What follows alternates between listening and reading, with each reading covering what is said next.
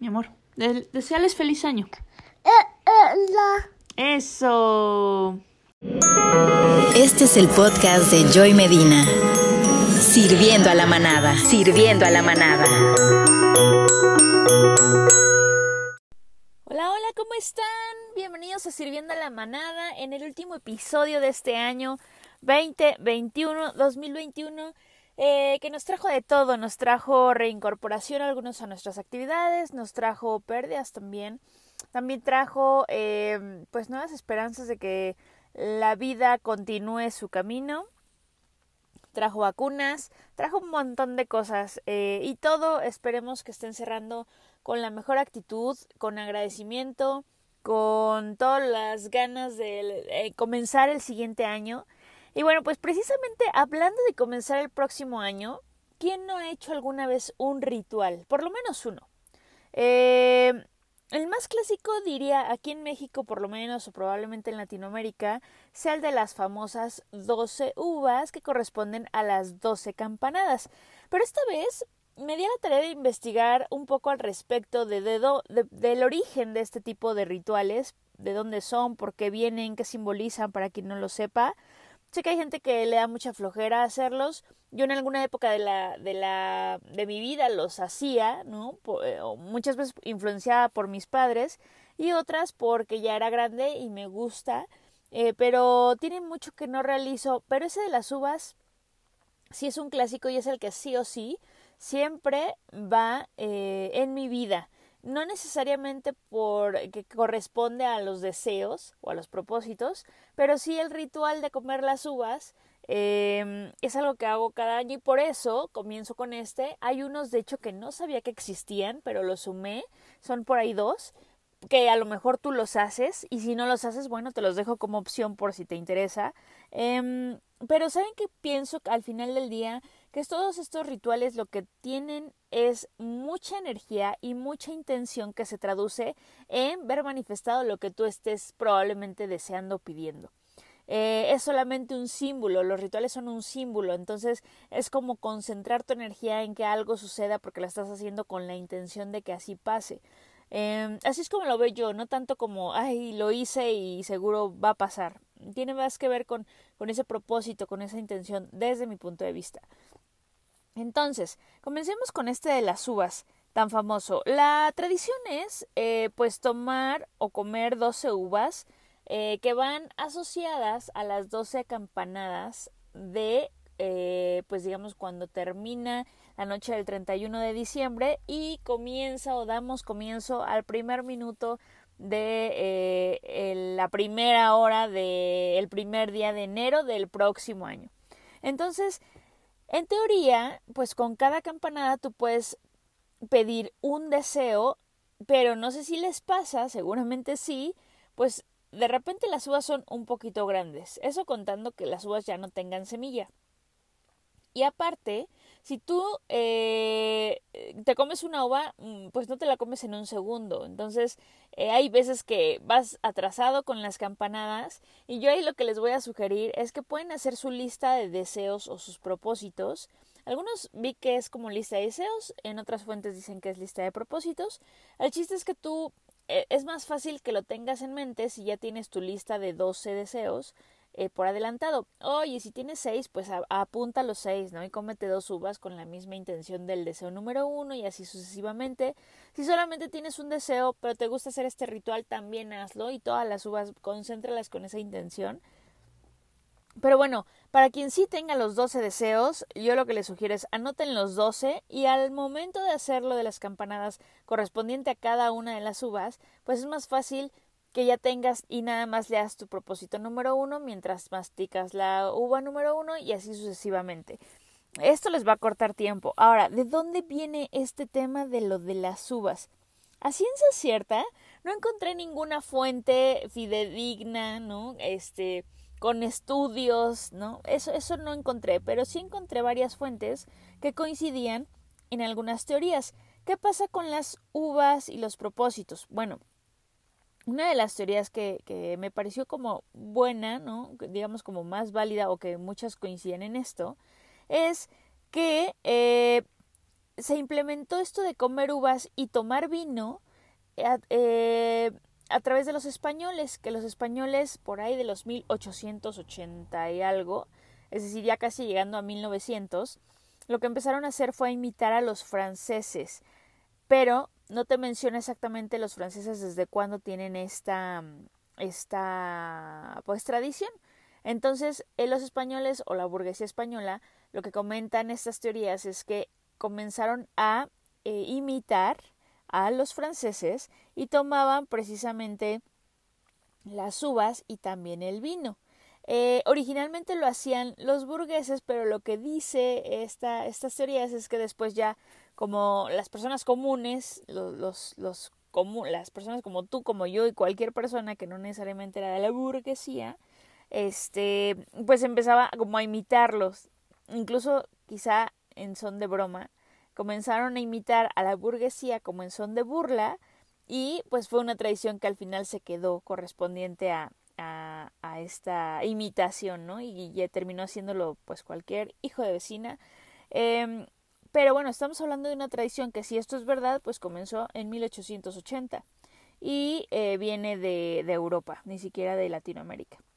Ahora, vamos con otros, no se los voy a decir por nombre, importancia ni nada, pero los clásicos, este es clasiquísimo, muy divertido, el uso de calzones rojos y amarillos. Pero ahí les va la otra, ya existen los calzones verdes. Y seguramente has escuchado que los rojos sí o sí tienen que ver con el amor. Eh, los amarillos con el dinero, pero los verdes, ¿qué creen? Que los verdes, quien usa calzones verdes en esta, en esta época, es eh, para la buena fortuna y lo que tratan de, de obtener es pues que en, el próximo año, en el año que inicia, tengan menos obstáculos. Esto para mí fue totalmente nuevo porque no había escuchado esta versión de los calzones verdes, pero pueden ser este calzones rojos, amarillos, ahora verdes, eh, pero lo importante es que sean nuevos y que los traigas eh, desde que empieza tu día eh, hasta las 12, ¿no? Que termina el 31 para que así comiences el siguiente año. Entonces, más o menos ustedes pueden decir si sí o si no. Yo un muy buen tip que nunca lo apliqué, pero eso haría en este momento sería a lo mejor usar bra de un color y calzones de otro. Eh, si quiero contemplar los dos, ¿no? Amarillo y rojo. Escuché también que hay, no, no solo escuché, leí que hay personas que utilizan los dos calzones, o sea, unos arriba de los otros, uno arriba del otro, este, uno de color rojo y otro de color amarillo para traer amor y dinero. También escuché gente que se ha quejado porque aunque han usado calzones rojos no les llegó el amor. Por eso les digo, ahí les dejo las opciones, pero bueno, que sepan que ya también existe la verde. Y esta, este, esta tradición también dicen que surge a raíz de la Edad Media. Eh, una teoría tenía que ver con que, eh, pues, solamente las personas igual como las personas ricas, los, los reyes y demás, utilizaban vestimentas rojas. Los civiles no podían utilizar vestimentas rojas, pero estas vestimentas rojas simbolizaban, por ejemplo, el orgullo, la valentía y demás. Entonces, la gente empezó a traer por debajo de sus ropas eh, lo rojo para atraer eh, la abundancia para el próximo año. Pero como no estaba permitido que lo hicieran públicamente porque el rojo solo correspondía a esta clase alta, digamos, pues lo empezaron a hacer debajo de sus ropas. Esta es una teoría. Otra teoría de cómo surge eh, esta parte de usar ropa interior roja, amarilla, etcétera, es que, por ejemplo, en el caso de la roja, la iglesia, e igual en la Edad Media, prohibía eh, que la gente utilizara el rojo, pero más que prohibirlo, ¿saben qué? Que lo asociaban con pues este tema de brujería, mm, como de cosas obscuras, entonces también alguien que usaba rojo pues estaba como asociada a este tipo de temas, pero la gente igual en invierno empezaba a utilizar eh, ropa o accesorios rojos debajo de sus vestimentas para traer la suerte eh, para pues eh, sus cosechas o para todo lo que necesitaran, ¿no? Para el próximo año. Pero igual por debajo. Entonces, ahí les dejo las dos teorías, a ver cuál les ajusta más. Y hay una tercera precisamente relacionada con eh, lo de la ropa amarilla, que está asociada a tradiciones eh, orientales, donde los orientales lo que decían, bueno, los países de, de, de esta zona, lo que decían o asocian es al color amarillo con el tema de abundancia, dinero y demás, lo que me hace mucho sentido, porque pues al final mucho, por ejemplo, de las tradiciones como Feng Shui y demás que vienen precisamente de Oriente, eh, hacen mucho simbolismo con respecto a, pues, colores, ¿no? Formas, figuras, es, son tradiciones de mucho tiempo. Entonces, lo dejo sobre la mesa porque puede ser que sí. De hecho, hubo una fuente de estas que estaba consultando para hacer este episodio que habla de que aquí en Latinoamérica o en México eh, la tradición de la ropa interior roja se tomó por ahí de los 70s, 80s y la de la ropa interior amarilla ya fue más de los años 90.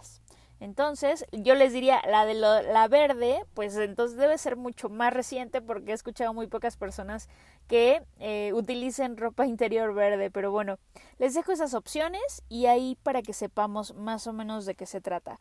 Otra tradición muy común que probablemente no se cumplió para nada en el tema eh, de 2020 y 2021 es precisamente la de los viajes, ¿no? Salir con las maletas.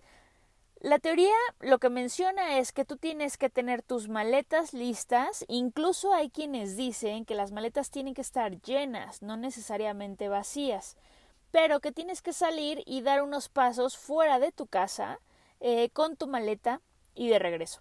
Eh, esto lo que simboliza es que en teoría vas a tener viajes durante todo este año que inicia y eh, buscando de dónde viene esa, esa tradición, no realmente no se tiene tal cual una referencia, digamos como un poquito más fidedigna que las que les comenté, y se piensa que incluso esa tradición es más latinoamericana que otra cosa. Entonces, bueno, pues se las dejo también sobre la mesa. El tema de las maletas puede ser interesante si a ti te interesa viajar. Eh, ¿Qué otra? Las lentejas. Fíjense que las lentejas hay dos opciones. Las lentejas al final son también pues semillas, ¿no? Entonces hay quien dice que la, aventar semillas te va a dar abundancia, está relacionado con la abundancia, pero también eh, se creía que o se cree que tú las lentejas te las tienes que comer, no es nada más aventarlas, sino comértelas. Y esta tradición se asocia, imagínense, con el imperio romano, se hace millones de años. Este. Y que, y que lo que se creía en ese momento es que mientras más lentejas comías, más abundancia tenías. Entonces, eh, para el tema de las lentejas, ahí les dejo las dos opciones. Una, yo sabía que podías aventarlas hacia el piso como si fueran dinero. Eh, y la otra es, pues, que te las comas. Y mientras más comas, más dinero en teoría tendrás. Mm, o más abundancia.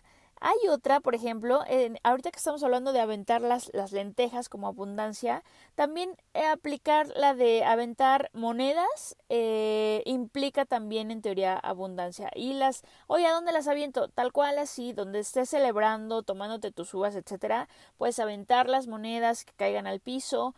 O eh, también me recuerdo que alguna vez en casa lo que hicimos fue comprar billetitos de juguete y aventar muchos billetitos de juguete. Y de hecho, si tú guardabas uno de los billetitos de juguete en tu cartera, también representaba que ibas a tener abundancia económica durante todo ese año. En teoría, esta tradición del tema del dinero, la abundancia o de las semillas, eh, ya sean monedas o billetes, etcétera, viene de una tradición de Italia. O sea, desde Italia en teoría viene esta tradición y eh, pues todo tiene que ver con el tema abundancia, e incluso abundancia económica. Hay otra que se trata de barrer tu casa.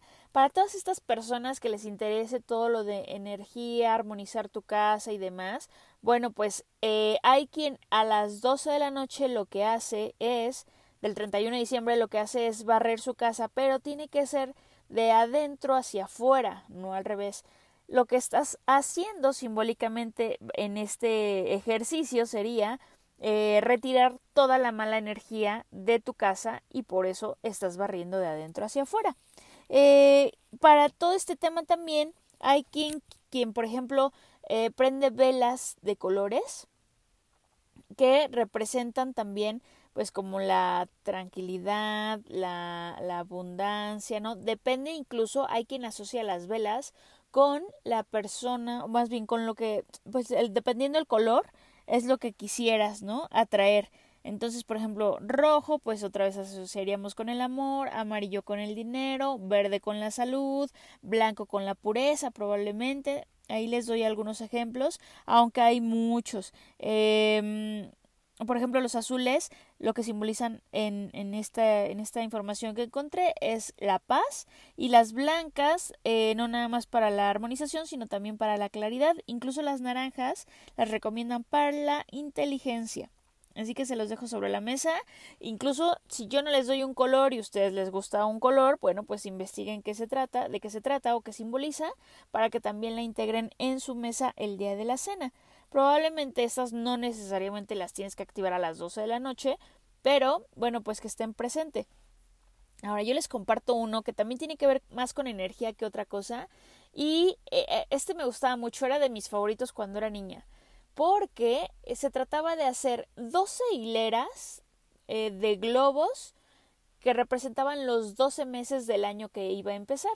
Entonces tú hacías 12 hileras de globos y en cada hilera tenía que haber 12 globos de colores, todos de colores, no había un color específico. Entonces se veía padrísimo porque tú en la ventana de tu casa o donde te cupiera esas hileras, eh, colgabas o amarrabas las 12 hileras con 12 globos cada hilera. Eh, ¿Y qué hacías? Pues que a las 12 de la noche, terminando las uvas con la campana y demás, empiezas a romper los globos. No solo tú, sino toda tu familia los invitas a que rompan los globos y te quedas con esa adrenalina como de festividad porque estás emocionado, porque está el ruido, porque estás rompiendo los globos. Aparte, antes de que los rompas se ve súper bonito, pero ya cuando los estás rompiendo y todos los están rompiendo se vuelve muy divertido. Y a mí se me hacía una forma muy bonita de empezar el año. Tiene años que no lo, no hago, eso lo hacíamos más jóvenes. Eh, pero mis papás, me acuerdo que era una tradición que en algún momento realizamos algunos años y era muy divertido. Eh, y, si tienen niños en casa, pues más. Digo, no tan chiquitos porque se podrían espantar con, con... Porque aparte suena mucho, ¿no? Estar rompiendo todos los globos y todo el mundo está haciendo lo mismo. Entonces, pero, pero terminas como con una alegría de hacer eso, una energía que es como a lo que regreso desde que inicié el episodio, que tiene que ver con eso, con que estás feliz, es más, me acuerdo y ya estoy contenta y feliz de que, de que me emociona mucho romper los globos y terminabas así como emocionado. Entonces, esa es la forma en la que arrancas el año y yo, yo como que apelo un poquito más a este tipo de cosas. Eh, más que al, al, ritual en sí, ¿no? Sino que te diviertas, que lo hagas con gusto, que pongas toda tu intención y de eso se trata. Entonces, si que alguien quiere hacerlo, acuérdense, 12 hileras de 12 globos eh, cada una y de colores, todas de colores, y a las 12 de la noche, entonces cuando dan las campanadas, tú empiezas a romper los globos y está padrísimo. ¿Qué significaba esto? Que estaba recibiendo al año con emoción, con gusto, festivo, entonces este, esa era como la, la forma de, recibir al año, contento, en fiesta. Eso es lo que simbolizaba. Y las 12 hileras correspondían a los 12 meses. Eh, oigan, hay otra que está bien padre también, que lo veo por todos lados, pero yo no la sigo. Y tiene que ver con los borreguitos de la suerte. Eh, los borreguitos de la suerte son estos borreguitos que vemos de repente que venden en muchos lugares eh, algunos traen incluso algunas moneditas pegadas, otros nada más traen el borreguito de lana, ¿no? viene en su bolsita, etcétera. Y lo que yo no sabía, porque les digo que no es algo que yo realice, pero sí lo veo, es que estos borreguitos te los tienen que regalar. Alguien te tiene que regalar el borrego, no tú. O sea, es decir, si tú te lo compras, lo que dice, lo que dicen las tradiciones es que no funciona, que alguien te lo tiene que regalar. Entonces, o tú se lo puedes regalar a alguien más. Entonces, para la próxima, si tú no sabías, eh, yo lo que te recomiendo es que por ahí este, vayas diciendo que te gustaría que te regalaran el borrego para que este te llegue. Desde mi punto de vista, la obviedad, como les digo que desconocía el tema, la obviedad sería como, ah, es un borreguito que tiene lana, ¿no? O sea, por lo tanto es de abundancia de dinero, pero bueno, buscándolo, yo lo encontré como borreguito de la suerte, más que borreguito de la lana. Y eh, bueno, lo que te ayudaría sería pues obviamente tener más dinero, ¿no? Y buena suerte para las personas, para, o sea, para, para durante todo el año, eh, pero sí es importante que te lo regalen para que tenga el efecto positivo.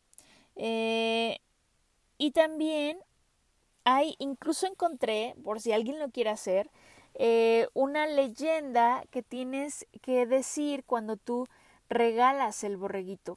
y lo que tienes que decir es, borreguito de la montaña, haz que con tu lana junte dinero cada mañana. O sea, que tú debes regalar ese borreguito, pero repetirlo. Voy a repetirlo, ¿vale? Borreguito de la montaña, haz que con tu lana junte dinero cada mañana.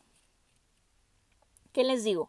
Nunca lo había hecho, pero pues les paso la información completa por si sí o por si no.